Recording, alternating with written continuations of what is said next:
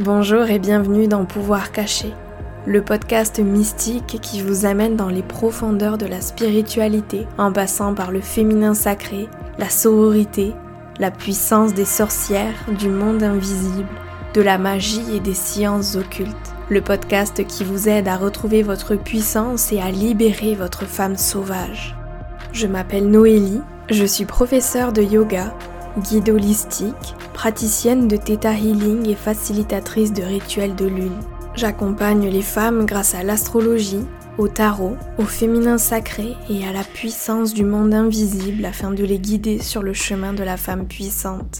Alors installez-vous confortablement et je vous souhaite une très belle écoute. Hello tout le monde, je suis ultra excitée à l'idée de vous partager cette interview que j'ai eu avec Julia, que vous pouvez retrouver sur Instagram sous le pseudonyme de Ujvala. Je vous mettrai euh, toutes ces informations dans la description de l'épisode. Vous trouverez un lien qui vous enverra directement vers sa plateforme Instagram. C'est une interview et un partage surtout de la part de Julia très très riche que je suis ravie de vous partager aujourd'hui. Julia, je l'ai découvert grâce à mon amie Léa, avec qui j'organise notamment une retraite spirituelle fin avril. Il nous reste deux petites places. Donc voilà, n'hésitez pas à aller jeter un petit coup d'œil. Mais suite à, une discussion que j'ai eue avec ma copine Léa et qui m'a parlé du coup de Julia, je me suis rendue sur son Instagram et j'y ai découvert son monde rempli de rituels ayurvédiques, de ses récits quant à sa vie dans des ashrams en Inde et en Colombie, ses partages holistiques dans lesquels elle mêle ses apprentissages en ayurveda et en massage avec sa formation de professeur de yoga. Et aujourd'hui, mes chers amis, elle nous partage sa vie dans les ashrams ses petits rituels ayurvédiques et restez bien jusqu'au bout car elle va nous partager aussi tous ses conseils pour mieux vivre la transition de l'hiver au printemps et donc de la saison Vata à la saison Kapha rester toujours dans le monde de l'ayurveda qui la passionne tant. Donc voilà, je suis vraiment en joie totale à l'idée de partager cette interview, tant les partages de Julia sont riches et généreux. Alors j'espère que vous passerez un agréable moment en notre compagnie, même si je n'en doute pas. Et ceci étant dit, je vous souhaite de passer une très très belle écoute. Coucou Julia, merci de nous faire l'honneur d'être ici aujourd'hui. Comment est-ce que tu vas? Bonjour Noélie, ça va très bien et toi? Super bien, merci. oui, j'ai bien de, célébrer euh, Shivaratri, Mahashivaratri, là, ce, mmh. Donc, euh, c'est un peu. Euh, je suis trop contente de faire l'interview ce matin. C'est quoi Shivaratri? Tu peux nous expliquer? Parce que je pense qu'il n'y a personne qui connaît, ou très peu en bah, écoutant le podcast. non, totalement. C'est une grande fête spirituelle, un grand festival, un des plus importants en Inde.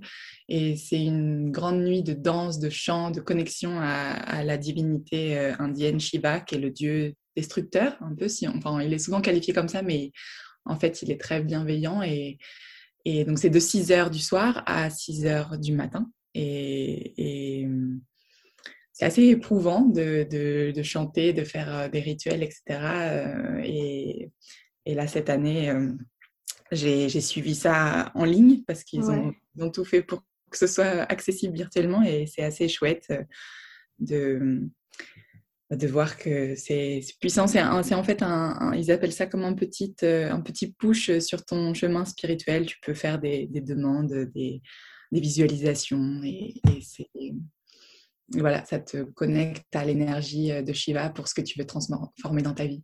Trop génial, un moment puissant du coup. Ouais, ça change un peu tous les ans la date euh, en fonction bah, justement des, des planètes. C'est pas pas une date fixe du calendrier. Ok, trop intéressant. Alors, pour ceux qui te connaissent pas, est-ce que tu veux bien te présenter, nous dire qui tu es, ce que tu fais dans la vie? Oui, bien sûr. Alors moi, je m'appelle Julia, j'ai 26 ans et hum, alors, ce que, ce que je fais dans la vie, c'est un peu lié à tout ce que j'ai étudié et ce que j'étudie encore. Donc, j'ai commencé par des études d'art appliqué. Euh, j'ai tenté de travailler dans la mode en tant que designer, mais j'ai vite, euh, pas déchanté, mais euh, je me suis orientée vers plutôt des missions humanitaires ensuite. au Népal notamment, j'ai étudié à Barcelone toujours l'artisanat et les, des techniques textiles. Je découvrais ce que je voulais faire et, et ensuite j'ai découvert l'Inde j'ai passé pas mal de temps à étudier l'Ayurveda, les massages.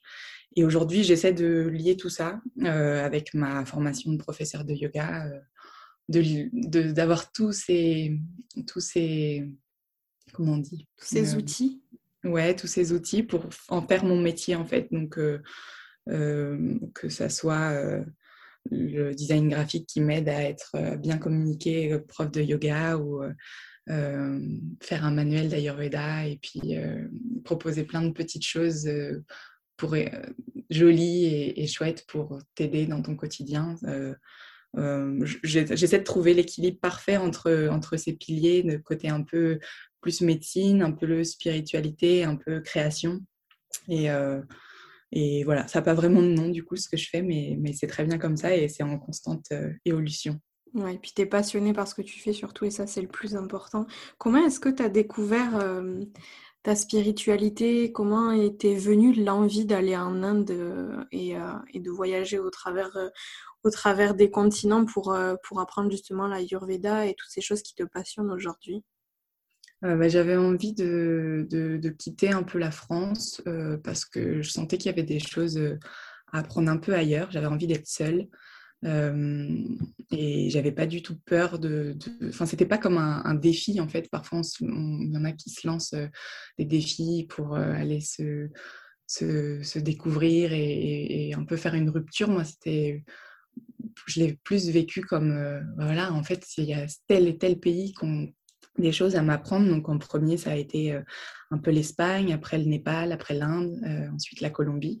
Et, à chaque fois, euh, ça, m'a appris des choses. Au niveau spirituel, je ne sais pas trop comment le décrire. En fait, j'ai une intuition assez forte sur ce qui me fait du bien et, et, sur ce qu'il faut que je fasse. Et je, mmh voilà, j'aime beaucoup apprendre de plein plein de manières, que ce soit via des grands maîtres dans des grands centres, des traditions millénaires ou quelqu'un à côté de toi dans un train ou un compagnon de voyage, je ne sais pas combien.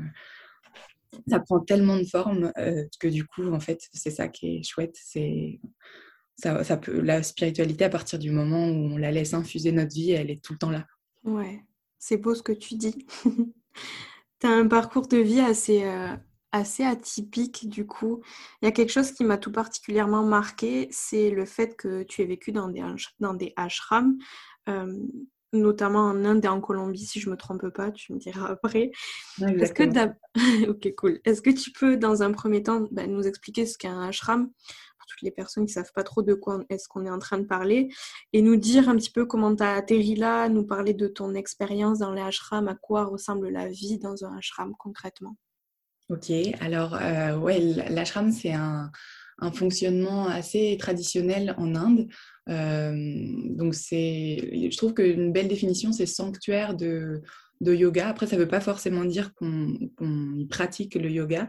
Euh, ça peut prendre différentes formes, mais c'est un lieu d'enseignement en tout cas où on vit en communauté et, euh, on a peu en général de, contact avec l'extérieur. C'est l'idée qu'on va faire un travail justement euh, intérieur euh, et s'organiser en fait autour des tâches du quotidien à travers bah, guidance, en général, il y a soit une tradition très forte d'un maître euh, bah, qui soit ne fait plus partie de ce monde, mais qui a laissé des enseignements et, on perpétue ça au, fil des ans, soit c'est un, maître spirituel qui est euh, présent et qui euh, autour duquel en fait s'articule la vie, la discipline.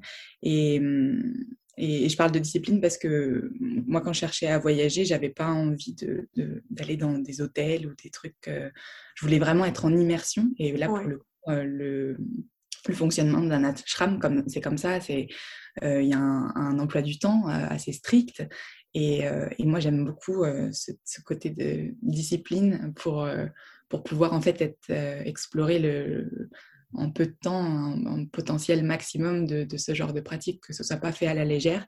Et, euh, et, donc, quand on se sent bien dans ce genre de lieu, parce que ça a, plein de formes, hein, euh, eh bien, c'est intéressant d'y rester longtemps euh, en tant que que karma yogi. Donc c'est un terme comme un peu les bénévoles qui font fonctionner pardon, le, le centre, mais c'est aussi un lieu qui accueille des gens pour des petites durées, pour des retraites, pour venir se recharger, le temps d'un enseignement, d'une formation, ou voilà, des, parenthèses de, pour des voyageurs qui ont envie de, découvrir telle ou telle chose. Parfois, il y a des centres pour se faire des cures, des massages, que sais-je, plein, plein de choses autour de ce mode de vie du coup, qui lie la spiritualité, la connexion euh, avec soi et, euh, ouais, un, maître qui est en général très bienveillant et qui sait exactement t'orienter vers ce,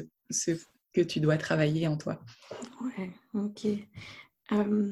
comment tu fais pour, euh, pour choisir un ashram et comment se fait en fait la décision euh, enfin comment elle s'est fait pour toi Du coup, tu vas nous parler de ton expérience, mais comment s'est fait la décision pour toi d'aller vivre dans un ashram et comment est-ce que tu as choisi les ashrams dans lesquels tu es allé alors, euh, ce que j'ai découvert en Inde, c'est euh, ce qu'on m'avait recommandé, ce qu'une professeure ici à Paris de yoga m'avait dit, bah, dans celui-là, celui-ci et celui-là, ça te correspondra.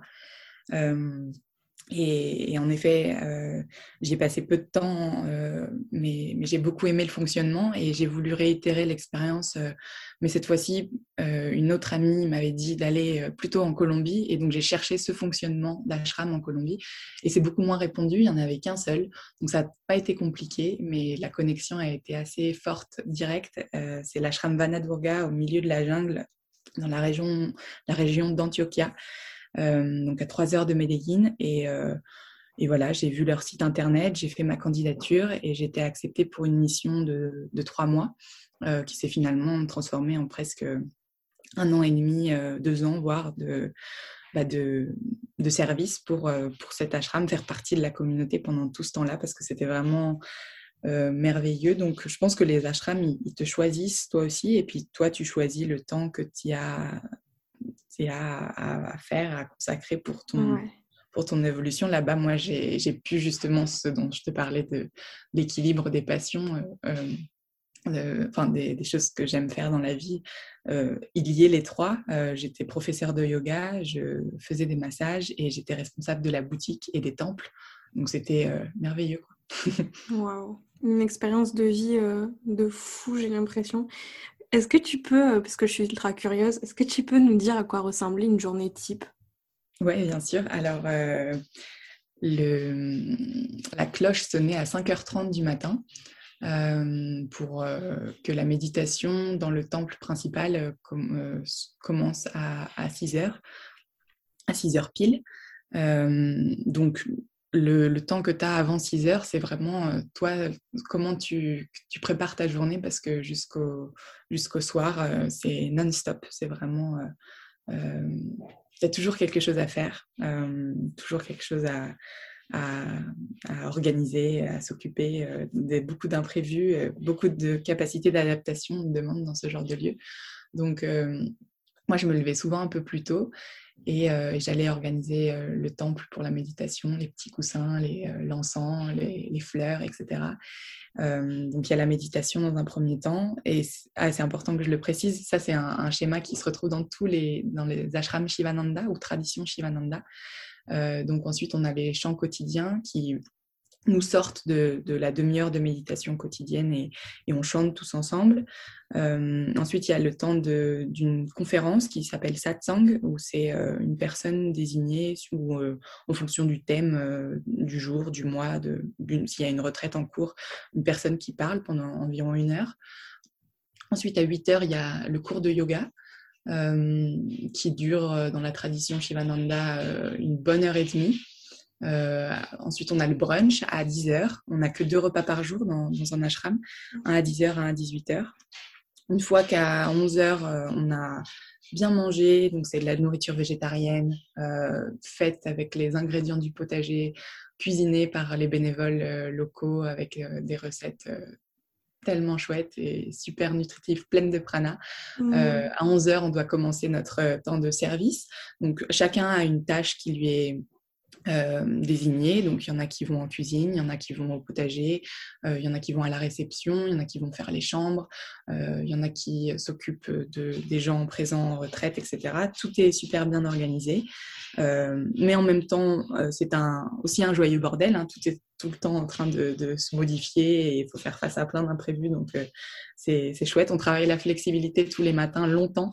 mais, mais aussi mental après tout le reste de la journée. Et, et ça, à peu près jusqu'à 18 euh, bah, heures, quand la cloche ressonne et qu'on doit, euh, on doit euh, dîner, et ben, c'est le c'est là que se termine le moment de service, qu'on va dîner à 19h30, partir pour la méditation.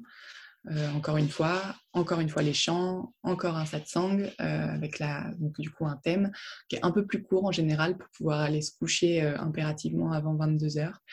Euh, et, voilà, si on a un peu de chance, on peut aussi euh, avoir un petit, un, petit, euh, un petit break dans la journée où on va pouvoir aller à la rivière, où on va pouvoir faire une petite balade ou un petit peu de, sport autre. Mais, mais voilà, c'est des journées bien remplies de, de 5h à, à 22h et c'est et, c'est 7 jours sur 7, non-stop. Il n'y a pas de pause, il n'y a pas de, notion de salaire, de temps. Euh. On est tous au même niveau et on, travaille tous ensemble.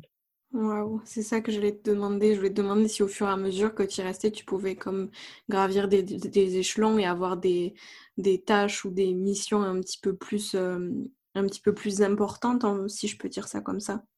Alors oui, c'est vrai, parce que quand tu es là depuis longtemps, bah, tu connais le fonctionnement, euh, tu sais comment ça se passe, c'est plus efficace et, du coup, il y a une directrice quand même, une fondatrice qui, qui appartient tout ça, qui, qui du coup euh, te confie certaines missions, euh, mais c'est jamais dans le but de flatter ton ego. Ça, c'est une des choses très importantes, c'est que justement, elle te les donne parce que tu es prêt à le faire et si jamais c'est toi, tu, le vis comme euh, une promotion, bah, tu n'as rien compris à la leçon, en fait. Donc, mmh. euh, c'est retour à la case départ et, c'est continuellement ce genre de choses qu'il faut faire. Et, ouais, c'est un travail. Euh, quand je disais tout à l'heure, on, va dans un ashram pour faire un, travail intérieur.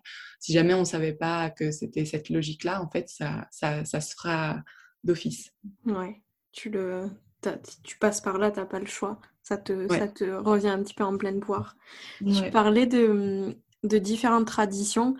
Euh, est-ce que tu peux nous expliquer ce que c'est la tradition Shivananda dont tu as parlé un peu plus tôt?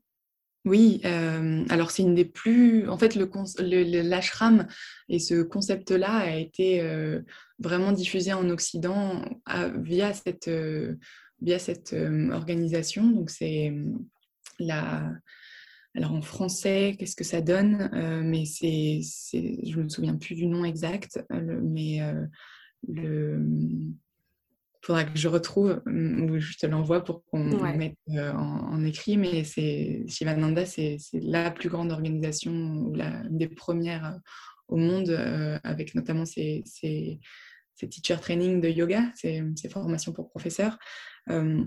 Et elle a euh, commencé en Inde euh, avec la maison mère, on va dire, et ensuite euh, sa mission c'était d'envoyer des gens fonder des ashrams un peu partout en Occident pour que les, Occidentaux justement découvrent ce fonctionnement dans lequel on, apprend et, et on, reçoit en fait les enseignements d'une tradition. Donc tous ceux qui étaient des, disciples qui allaient pouvoir transmettre ça ont fondé euh, ces, ashrams-là. Et là, en l'occurrence, euh, c'est une disciple euh, de d'un swami dans l'ashram des Bahamas. Donc les swamis, c'est un peu ceux qui, les maîtres spirituels locaux, on va dire, mais qui transmettent une tradition en particulier, et là en l'occurrence Shivananda, elle qui a été inspirée pour créer le premier ashram en Colombie, par exemple. Donc euh, toute, cette lignée de Shivananda, c'est Swami Shivananda qui, euh, euh, dans les années 1850 à peu près, faisait ses enseignements en Inde. Et lui, il n'est jamais sorti de l'Inde, mais il, avait, il voulait vraiment démocratiser le yoga, la méditation. Il a écrit plus de 300 livres pour, que, mmh. pour vraiment révéler ses connaissances au monde et que voilà, c'est cette. Euh, donc c'est une tradition dans, dans, le sens où où on reçoit pas, on n'est pas directement avec, avec Swami Shivananda malheureusement dans les ashrams, mais, mais on, perpétue en fait ce rythme, cette, cette discipline et, cette trame un peu d'enseignement sur le mode de vie du yoga, les Védas, le, comment être en pleine santé, enfin plein de principes de base pour évoluer. Waouh quel est le plus bel apprentissage que tu as reçu de ces expériences-là? Bah, Justement, je pense que c'est le, karma yoga, la notion de service désintéressé euh, que qu'on apprend, qu'on doit apprendre ou qu'on commence à apprendre euh, en, vivant là-bas. Euh, le fait de de respecter le, chemin de l'autre aussi, tous les processus dans lesquels on est, euh, de ne pas juger en fait directement euh, une personne euh, sur son avancement, on va dire. Tu vois, il n'y a pas de catégorie et il faut se défaire un peu de tous ces filtres et de cette hiérarchie et être vraiment dans le don. et dans cette tradition-là, Swami Shivananda, il dit que c'est le un des yogas, le karma yoga, le, le, plus facile à faire euh, mais le plus par lequel on doit commencer en fait pour purifier notre cœur, pour, euh, pour être capable de donner euh, et de faire avec nos mains en fait ce que bah, ce qu'on nous demande sans, sans, sans laisser jouer l'ego justement. Et, et, quand on et quand on expérimente le, don sans vraiment réellement et sincèrement rien attendre en retour eh ben, euh, il y a la loi de, la nature, euh, euh, il faut donner pour recevoir, qui, qui, s'applique, mais en, live devant tes yeux. Et c'est incroyable parce que ça, ça, te, ça te montre que, que tu es sur la bonne voie et, peu à peu, en fait, ça, ça devient un, réflexe et, et, une méditation, en fait, en on, décrit aussi le karma yoga comme ça, que, que, quand tu es en train de servir, quand tu fais quelque chose que, auquel tu crois profondément, que, que tu aimes aussi, ou, que tu, que tu n'attends juste rien en retour quand tu fais quelque chose, en pure dévotion euh, aussi, et eh ben, euh, cette loi-là euh, s'applique automatiquement. C'est trop beau, c'est trop trop beau et je sais pas de t'écouter parler de ça, ça, ça m'a apaisé d'un coup. Oui. c'est magnifique. Et c'est hyper important de, de le rappeler. C'est vrai que c'est pas facile, surtout dans la société dans laquelle on vit. Alors je suppose que justement, tu vois, de te plonger vraiment euh, à l'intérieur d'une communauté et de vivre vraiment cette philosophie de vie-là, ça doit encore plus te permettre de, de t'ouvrir les choses et de vivre, de vivre l'expérience à fond, quoi. Ouais, tu, tu, vois vraiment que la vie, elle a un timing euh, parfait pour chacun et, et, et, ça t'apprend à rien vivre de manière personnelle. Euh, et puis, en fait, l'ashram ou la vie hein, dans ce genre de communauté ou, de, ou un temps de service que tu vas dédier euh, dans, dans, un lieu un peu spirituel où tu reçois en tout cas des enseignements euh, de vie au sens large, tu, ça te prépare pour le retour euh, dans, le, monde euh, normal. Et c'est important de ne pas y aller pour fuir notre société justement parce que hum, ça, ils le disent beaucoup aussi quand on arrive pour préparer euh, bah, les, ceux, qui, débarquent, que dans un ashram, on retrouve absolument le monde tel qu'il est, mais de manière un microcosme, quoi, donc, euh, donc, ça va nous confronter aux mêmes choses, aux mêmes décisions. Euh, on va juste avoir plus de temps et plus de, guidance en fait pour, euh, pour traverser ça et, ressortir quand on en aura décidé et, et, pour ouais, ça nous transforme forcément en fait quand on sort d'un ashram on, a forcément planté la petite ou semé la petite graine qui fait que, que ces enseignements-là vont, fleurir au, fur et à mesure et, et on aura envie d'y retourner de temps en temps pour avoir un petit reset, un, des petits rappels. Euh, mais ouais, j'invite tout le monde à, passer au moins une petite semaine dans un ashram si vous en avez l'occasion parce que c'est vraiment très riche et tout ce qui se passera là-bas, ce sera parfait. Trop bien. Moi, tu vois, quand euh, j'ai fait ma formation de yoga, c'est pareil, c'était sur un mois et euh, ben, on, vivait, on, vivait ensemble, on était tout le temps ensemble. Et mmh c'était un petit peu plongé profondément dans cette énergie, dans, dans cette philosophie du yoga et tout ça. Et moi, je sais que ça a été un peu compliqué quand euh, je suis retournée dans, dans, le monde, en fait, tu vois. Ouais.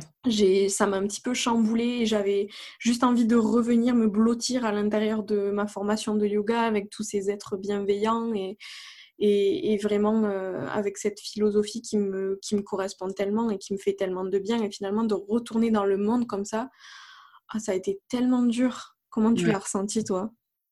Euh, bah en fait, moi, j'ai un peu... Enfin, je vois ce que tu veux dire quand c'est aussi court, mais moi, ça a été un peu le contraire parce que j'ai fait le choix d'y rester tellement longtemps. Ouais. Euh, qu'en fait, il y a eu un moment où je sentais, et même la personne qui, qui, qui était un peu en charge euh, a approuvé quand, euh, quand, quand, je lui ai un peu confessé ce genre de, de, de, bah, de sentiments que j'avais en moi. Je lui ai dit, je sens qu'il est temps que j'aille partager tout ce que, enfin, que j'aille partager, que, que je sorte d'ici pour, euh, pour faire autre chose, parce que, oui, il est juste temps que, que j'aille que, je sorte et, et, diffuser tout ce que, tout ce que j'ai appris ou, le compléter et puis le confronter aussi parce qu'il y a ça aussi un moment, c'est quand on te prépare, tu peux pas être en éternel euh, entraînement. Il y a un moment où il faut que tu mmh. passes au cas pratique, etc. Et, et j'avais envie, euh,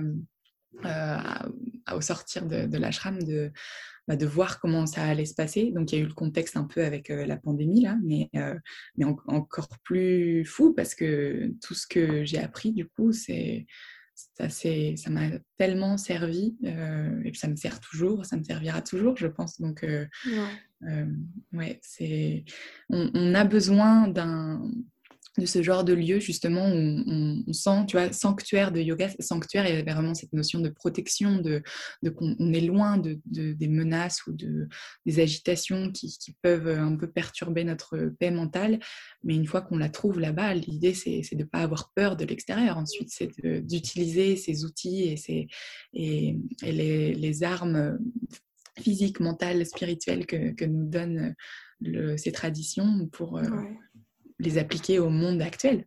C'est vrai, c'est tellement vrai. Je lisais un truc une fois qui, où quelqu'un m'a dit ça, mais je sais plus qui. Bref, comme quoi, euh, c'est pas en restant dans, ta petite bulle, en apprenant, en apprenant, que tu vas évoluer. Au bout d'un moment, il faut sortir de cette bulle, mettre ces choses en pratique, se prendre des murs en pleine poire et savoir rebondir grâce aux enseignements que tu as reçus, justement. Ouais.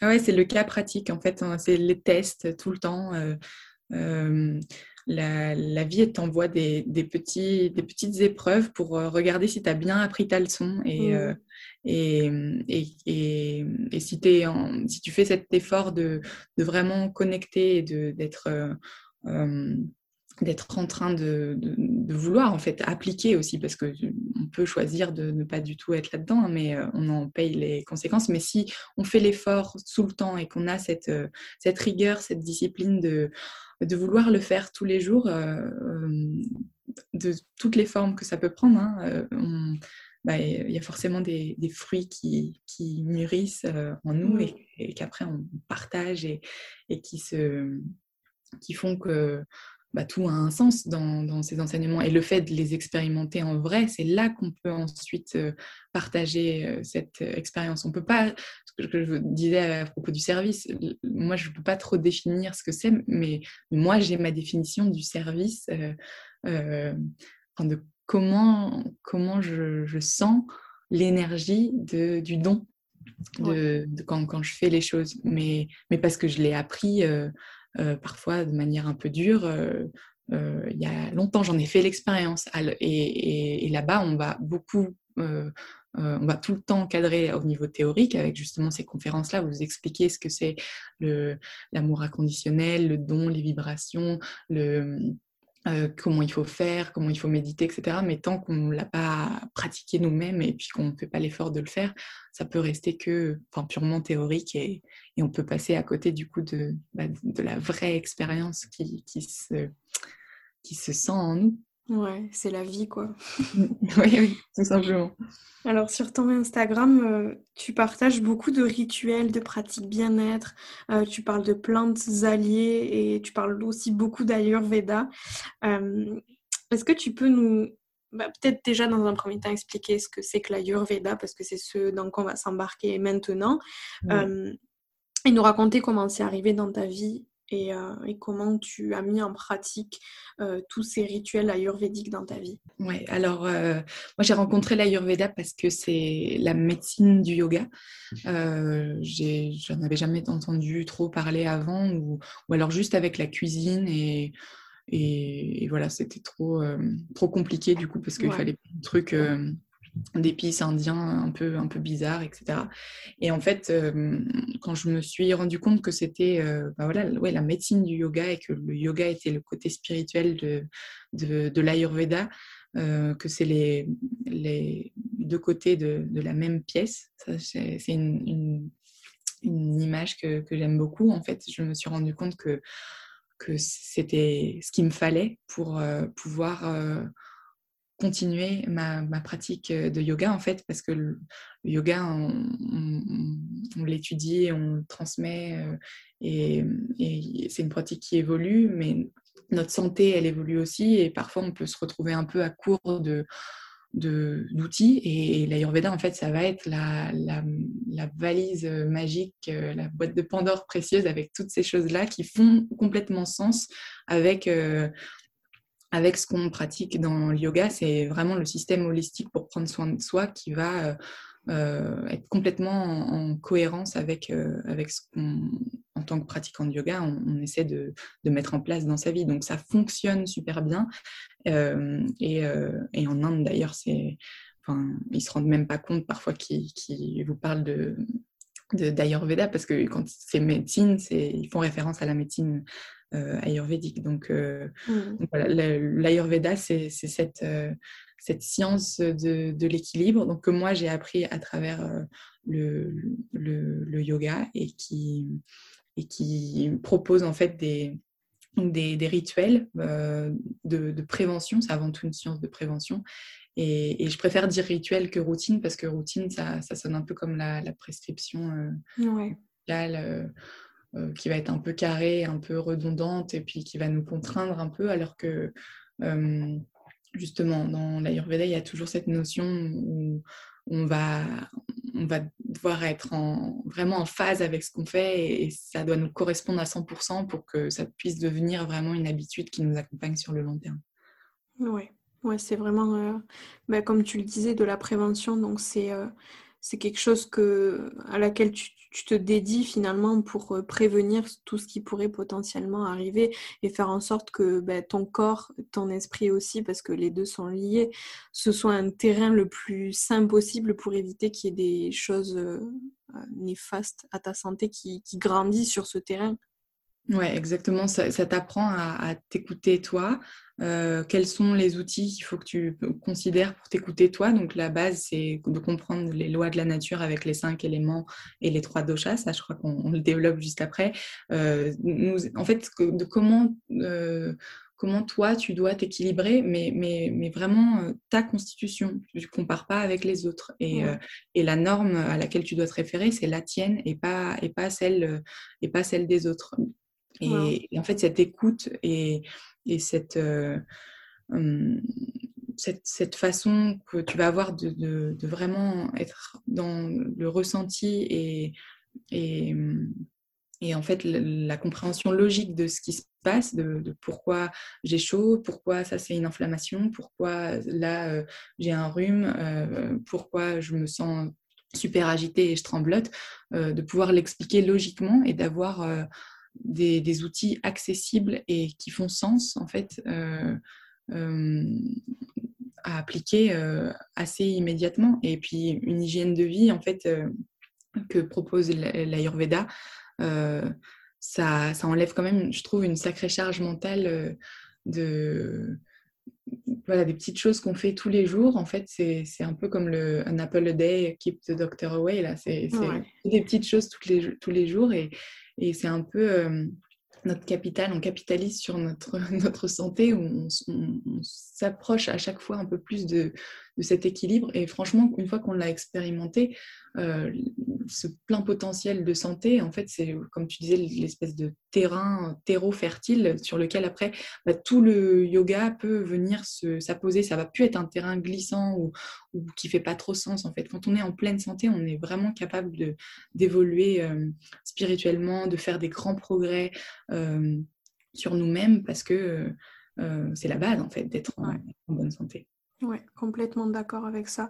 Et du coup, tu, j'aimerais bien que tu, tu, nous expliques parce que on est tous uniques et on va tous faire euh, ces petits rituels euh, en fonction de qui on est, en, en, fonction de notre constitution, en fonction de nos doshas. Alors, est-ce que tu peux expliquer ce que sont que les doshas et parler euh, un petit peu des, des principes de base de l'Ayurveda? Comment tu t'en sers? Oui, alors l'Ayurveda, si c'est pour moi la, enfin, la définition, la, la, science de la vie, mais moi je trouve que le mot équilibre est, vraiment trop important et merveilleux dans, la compréhension de l'Ayurveda. Euh, on se base sur les cinq éléments, donc l'éther, l'air, le feu, l'eau et la terre, du plus léger au, plus dense. Euh, et, euh, et, ces éléments sont absolument partout, dans tout l'univers, y compris en nous.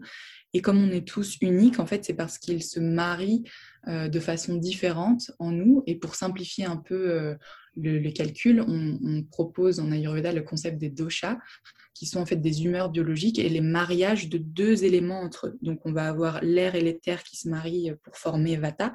Euh, on va avoir le feu et un petit peu d'eau pour former Pitta et l'eau et la terre pour former Kapha.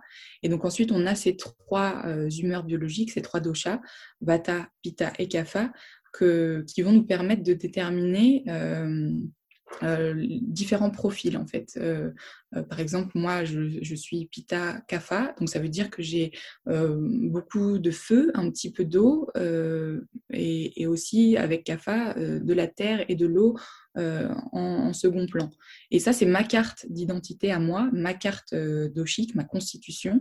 Et euh, du coup, ça va déterminer qu'est-ce qu'il faut que je fasse pour m'équilibrer, quel est mon, mode de vie idéal, l'alimentation que je dois avoir, les pratiques que je dois faire, même jusqu'au métier en fait idéal que, que, je suis en mesure de faire pour, pour cette vie-là. Parce que tout le monde est, différent parce que tout le monde va avoir en fait du coup euh, des éléments qui se manifestent de, de façon différente euh, en eux.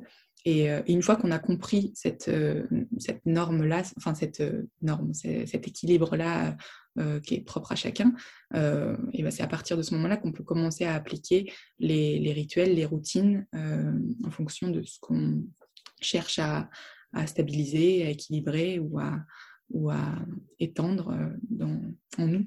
Ouais. C'était très clair. C'était très clair. Et franchement, quand je t'écoutais parler, je me disais que je crois j'ai jamais entendu quelqu'un expliquer aussi bien ce que c'était que les doshas et expliquer ce que c'est que la Yurveda et comment on s'en sert. Donc, euh, chapeau, Julia.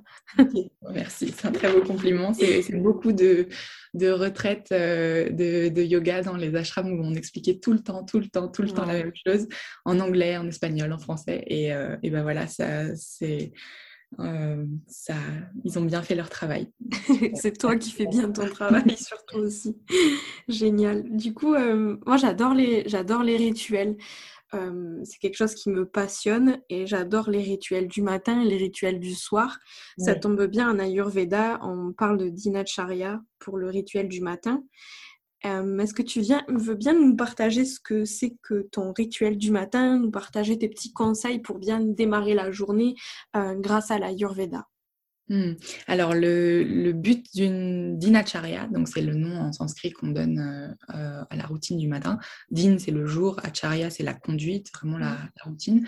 on va en fait, euh, penser comment, pourquoi développer une dinacharya et l'appliquer tous les jours, c'est parce qu'en fait, on a envie de se préparer à la journée qui va venir. Euh, c'est préparer en fait les cinq sens, euh, équilibrer et, établir la vibration qu'on va avoir durant, cette journée, sortir de la nuit qui est, un, moment très important en fait, et, en fait, casser cette léthargie et cette période d'inactivité par justement la remise en mouvement euh, et, le, bon fonctionnement de notre corps. Donc c'est important d'avoir de, cette intention-là parce que ça peut prendre différentes formes, mais en effet, l'Ayurveda, il, va, il va guider ça. Euh, on va chercher dans un premier temps euh, à, à, se lever à la bonne heure, donc ça c'est assez important, c'est l'heure qui s'appelle Brahma Muhurta, c'est l'heure du réveil idéal. Donc c'est assez tôt hein, parce que on, se cale avec le soleil. Euh, mm.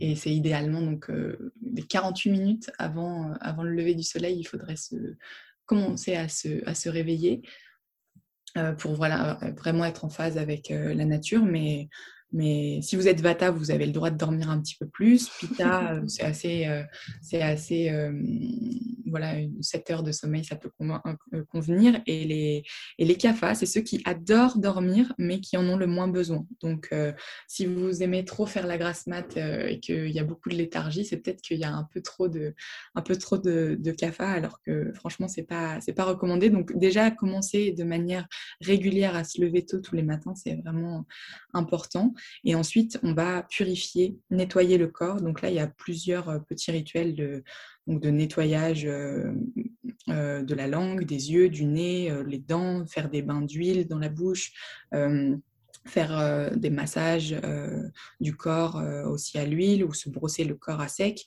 boire de l'eau chaude, on va se doucher, on va faire, on va bouger un peu aussi avec bah, soit une activité physique, de la marche, du yoga, des exercices de respiration, vraiment faire bouger, bouger les énergies en nous et la dinacharya se termine à partir du moment où on va manger, donc euh, le, petit, déjeuner. Euh, ça dépend de, l'heure pour chacun, mais c'est tout ce qu'on va faire en fait avant de, manger. Et, et on peut, euh, qu'est-ce que je voulais dire? J'avais un truc important à dire. Ah oui, c'est notre euh, météo intérieure en fait. Toutes ces, petites choses qu'on va faire là euh, avant de, se connecter au monde, de, de commencer pardon, notre journée de travail ça nous équilibre et euh, on sait un peu où on en est en fait. On regarde euh, notre langue le matin avant de la gratter, on voit si euh, notre corps il, est en train d'éliminer en ce moment pas mal de toxines ou si nos yeux ils sont un peu rouges parce qu'on a passé beaucoup de temps devant les écrans et on se dit qu'il faudrait peut-être lever un peu le pied. ou en, brossant notre corps, on se rend compte que qu'il y a des zones qui sont un peu douloureuses, donc il faudrait peut-être étirer ou aller se faire masser. Enfin, ça, ça, nous permet vraiment de nous reconnaître de, faire un petit diagnostic tous les jours et euh, du coup de prévenir à un stade assez, euh, assez tôt euh, les, déséquilibres qui pourraient commencer à s'installer parce qu'on est, on est bah, vraiment attentif à ce qui se passe mmh. et, à ces changements. Parce que comme je disais avec les, les, éléments et puis notre constitution, ça, c'est normal que ça change, que ça évolue un petit peu en fonction de ce qu'on fait, qui on rencontre, où on vit, la saison. Et, et du coup, ça nous permet d'ajuster à chaque fois de, manière simple et de ne pas avoir recours après euh, euh, au long terme à, des solutions trop drastiques euh, et, assez traumatisantes pour, pour le corps finalement. Ouais. C'est hyper important et puis c'est prendre soin de soi de manière holistique finalement et, et toujours dans ce but de prévenir, de prévenir ce qui pourrait nous arriver et d'être à l'écoute de soi parce que finalement c'est la, la base de tout. A contrario, on parle aussi de, de rituel du soir. Euh, la ratria sharia, tu vas mieux le prononcer que moi, je pense. Qu'est-ce que, à quoi il ressemble, toi, de cette, ce, à quoi il ressemble, pardon, ce rituel du soir pour toi? Et, euh, et est-ce que son but est le même que le rituel du matin? Euh, alors, c'est, il est un peu plus simple, je dirais, euh, mais il va avoir aussi une intention très claire. Donc, avec la Dinacharya, on se préparait pour la journée euh, à venir, donc on préparait nos cinq, sens. Et quand on rentre chez soi ou quand on termine notre journée, en fait, on va vraiment essayer de faire le point sur notre journée, la laisser de côté et se préparer euh, à, l'endormissement. En fait, ça va être, euh, ça va être vraiment ça l'idée de, décompresser et de, laisser de côté tout ce qui s'est passé et même de, de laver un peu tout ce qu'on aurait pu charger dans nos cinq sens, visuellement, euh, mentalement, olfactivement, gustativement et tout. On, se nettoie. donc, il y en a qui aiment beaucoup prendre une douche en rentrant chez eux ou changer de vêtements. Allumer une bougie, vraiment se sentir de nouveau dans, son, petit cocon et, et s'adonner à des choses qu'on aime particulièrement. ça peut être de la lecture, de la peinture, cuisiner un bon, petit repas, plutôt léger et plutôt le prendre tôt, idéalement, hein, si on suit les recommandations en Ayurveda. Mais, voilà, c'est important que ce soit un moment agréable et où, on ne le vit pas comme une accumulation euh, éreintante et où du coup on est juste en mode robot le soir et on va, on va s'endormir Mmh, épuisé et, pas avoir une, bonne nuit régénératrice. Moi, j'aime beaucoup faire euh, des petits massages des pieds, par exemple, avant de dormir. Ça, c'est assez incroyable quand on n'a pas forcément le temps ou, l'envie de, dormir tout, tout huilé. Euh, se masser les pieds, comme c'est une zone réflexologique pour tout le corps, c'est assez, assez efficace. Et, et voilà, comme le matin a été un temps pour soi, plutôt en silence, euh, euh, où on est vraiment en train de, se faire du bien. Le soir, euh, on prend un temps pour soi, mais on prend un, temps aussi pour les autres, pour les personnes qui partagent notre foyer, se connecter réellement avec elles, appeler si elles sont loin un proche. Enfin, c'est vraiment ouais, le, cocon. Quoi. Et, en fait, le but, ça va être de, très bien dormir parce que la santé est la, base de tout, mais si on ne dort pas bien, ça va être très compliqué de, de qu'en fait que tout ce qu'on a décrit avant euh, ait un sens.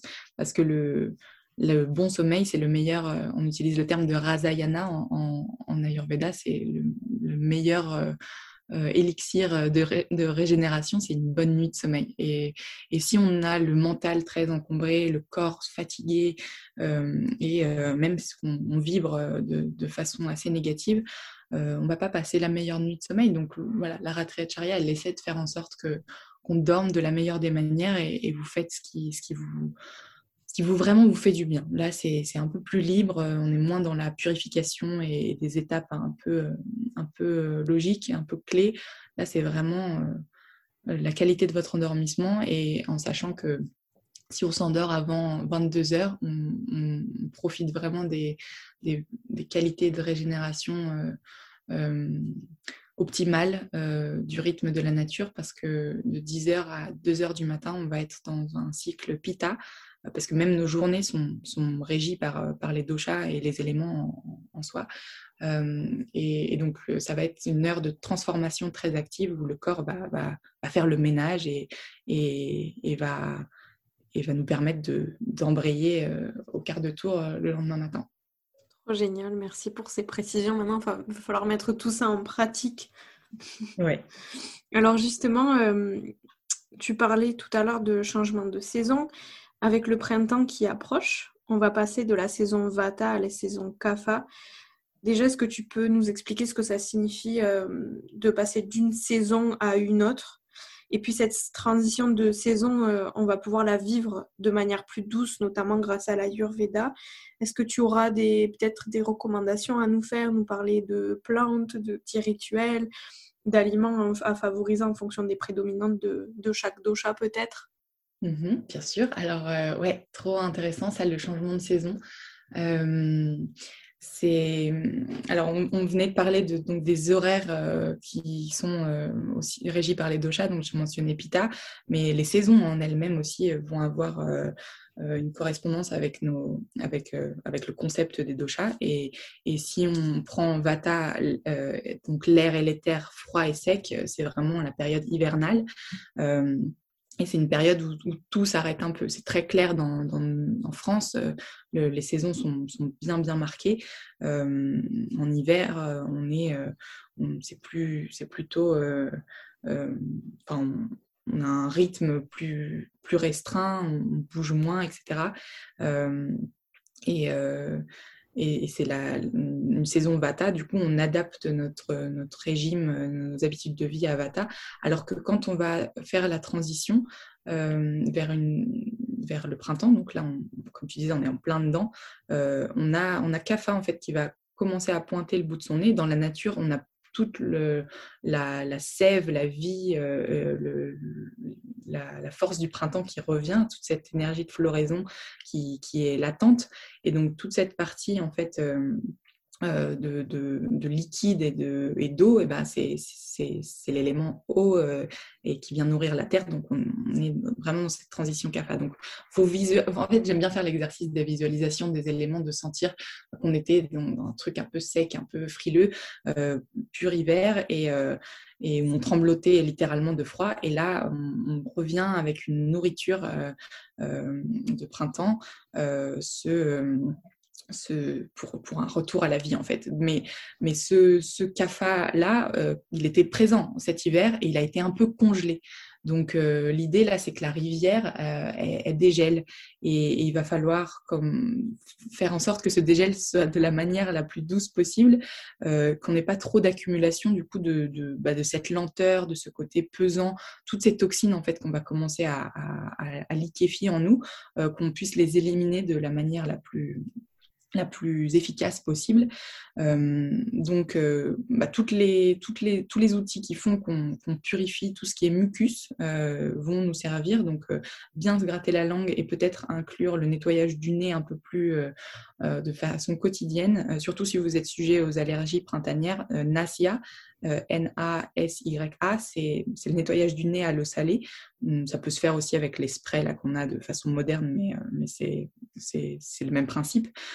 pour purifier en fait le, le, nez, euh, éviter qu'il y ait cette euh, accumulation de, de, flegme. En fait, c'est le nom qu'on pourrait donner à CAFA aussi, c'est la flegme.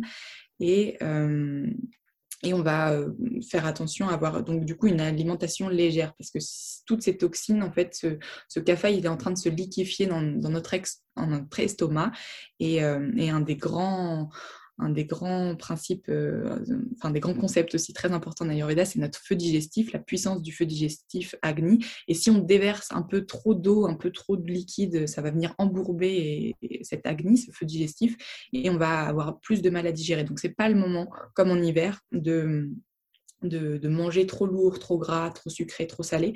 Au contraire, on va s'orienter euh, et on entend, sans forcément mentionner l'Ayurveda souvent, cette euh, détox de printemps ou faire la transition au changement de saison. C'est vraiment dans cet esprit-là.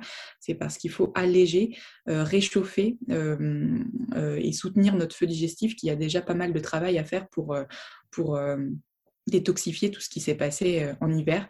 Ça va se passer également avec ce qu'on doit faire au niveau physique, mouvement, le bouger, euh, la lymphe en fait qui, qui, doit bien circuler pour, euh, pour éliminer toutes ces toxines aussi par, par la peau. Donc là, le brossage à sec encore plus, il faut, y aller le matin. Et, et moi, ce que j'aime beaucoup aussi, c'est la pratique d'Udvartana, donc qui est avant la douche, un, massage euh, sec. Donc, si vous avez juste le brossage avec votre brosse, ce sera parfait. Mais ça, c'est vraiment euh, un soin aussi que vous pourrez retrouver dans, certains, centres ayurvédiques.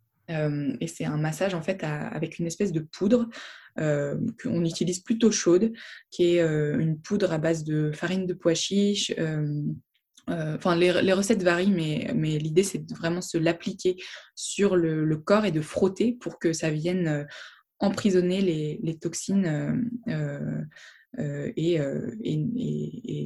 assécher en fait ce, trop plein de, de CAFA qu'il peut y avoir au printemps. Donc, je disais, ça peut être avec du pois chiche, vous pouvez avoir du, du tulsi, du trifala dedans. vous pouvez mettre des, plantes euh, qui vont être plutôt astringentes en fait euh, et, qui vont avoir euh, ces, qualités-là pour... mais ça marche très bien avec de l'huile, de, de, la farine de pois chiche tout simple. Hein. vous embêtez pas aussi. À, rechercher ces trucs-là, c'est un massage qu'on fait sur tout le corps, et notamment les, les, zones où on sent qu'il y a de la stagnation. on va masser le corps avec cette poudre et ensuite passer à la douche pour bien, bien éliminer. Ça, c'est le massage qu'on fait euh, à ce changement de saison-là, plus que le massage à l'huile euh, à Bianga qui est, recommandé en, hiver. Euh, et j'ai mentionné le, mot amertume dépuratif. Ça aussi, au niveau de l'alimentation, c'est des, saveurs qu'on va chercher à retrouver. De manger tout ce qui est amer. Allez-y sur toutes les. En plus, ça va être de saison, les, les, petites pousses, la, roquette, tout ce qui va être un peu piquant, astringent. Ça, ça va vraiment avoir des fonctions dépuratives qui, vont, qui vont aider à que CAFA ne s'accumule pas trop. et pourquoi pas aussi le, un peu de une boisson à base de, miel légèrement chaud. Donc faites pas chauffer le miel, mais, buvez euh, une boisson avec euh, euh, cette tiédeur et du miel fondu à l'intérieur parce que le, miel euh, va, avoir des propriétés astringentes, va bien liquéfier euh, et éliminer les toxines. Ça va vous protéger aussi au niveau euh, de l'immunité en fonction de, la, qualité de votre miel. et quand on prend le miel chaud, il, aide à réguler le poids euh, euh, et, à apporter euh, cette, chaleur intérieure qui est, vraiment nécessaire pour la transition d'une saison froide à une saison qui est, encore froide. On a, on a vraiment que l'été qui est, pita, donc on n'a pas besoin de trop de ces outils-là, mais, mais ouais, le miel. c'est bien à prendre le matin et ce serait la seule source de sucre que l'Ayurveda recommande à cette période-là pour, pour vraiment rester léger et avoir cette transition douce. Ok, waouh, je t'ai écouté attentivement. Ouais, j'ai parlé. non, mais franchement, franchement, merci parce que ben, je connais un petit peu l'Ayurveda et tout ça. J'ai euh, j'ai reçu un enseignement pendant ma formation de yoga. Mais là, pour le coup, d'aller vraiment dans le détail des rituels, de ben, là, ce que tu viens de nous partager par rapport au changement des saisons et tout, c'est des trucs que j'avais jamais entendu parler. Le massage à sec avec, euh, avec la farine et tout. Donc, euh, franchement, merci de nous avoir partagé tout ça. C'est trop, trop chouette. J'espère que tout le monde a pris des notes et va mettre en application tout ça parce que, parce que ben, ton, partage a été riche et, et, et, généreux. Donc, merci pour ça, Julia. Bah, merci à toi, Noélie, pour l'invitation. C'était mon premier euh, podcast de toute ma vie. Donc, euh, toi aussi, tu es, mon, mon gourou podcast. Là, je suis trop contente d'avoir, euh, d'avoir fait, cette expérience avec toi. Et, d'ailleurs, dans la Ratri Acharya, je sais que tu fais des, des rituels de lune ou des cours de yin. Et ça, franchement, faire le soir, c'est incroyable. Et j'ai trop envie d'en participer à un prochain parce que parce que ceux qui connaissent déjà un peu ce genre de pratique, euh, ils savent l'effet que ça a et, ça, c'est carrément intégré dans votre euh, protocole de, de Ratri Acharya, de routine du soir, selon l'Ayurveda. Mmh, T'es trop mignonne, avec plaisir pour les rituels et tout ça, vraiment avec plaisir de t'accueillir. Merci encore Julia. Euh, juste pour clôturer, est-ce que tu peux nous dire quels sont tes projets pour la suite?